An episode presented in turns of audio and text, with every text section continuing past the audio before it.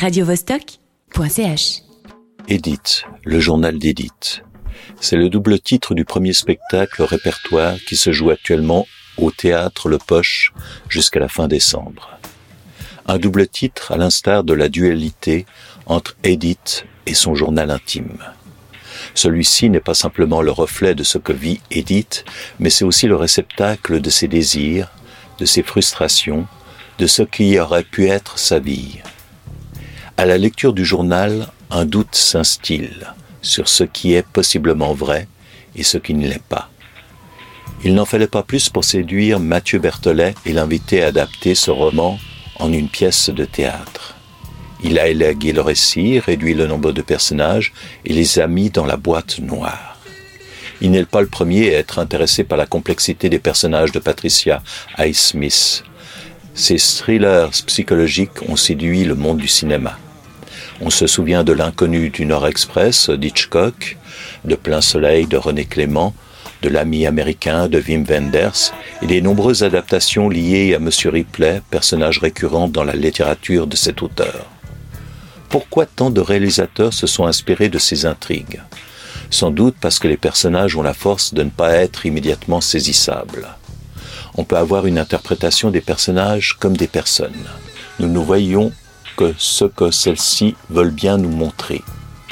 L'être humain est à facettes et la fiction œuvre à démontrer cette complexité.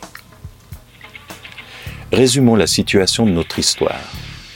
Edith vit à New York, ce sont les années 50, le modern life américain, et à 25 ans, Edith est mariée et croit en la beauté de son avenir.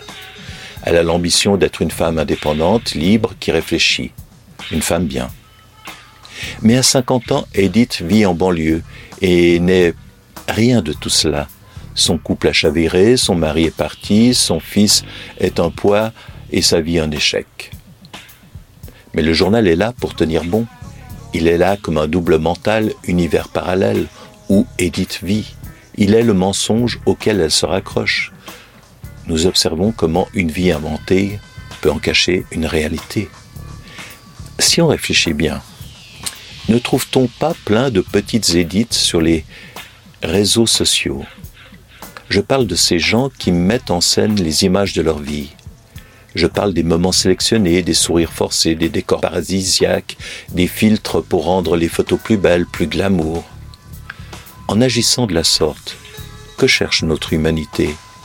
Est-ce qu'elle ne désire pas mettre en lumière une vie désirée plutôt qu'une vie réelle? Pour le dire autrement, je vais emprunter les mots de Mathieu Berthelet, le metteur en scène doublé de l'adaptateur du roman. Le journal d'Edith n'est pas, selon lui, un lieu de confession ou de plainte, il est cet autre moi, inventé qui maintient en vie. Patricia Highsmith a connu le succès, mais pas le bonheur. Elle aurait déclaré Je préfère vivre seule car mon imagination est plus fertile quand je ne parle pas avec les gens. Le spectacle est programmé sur une longue période et j'espère que vous trouverez le moment propice pour le voir.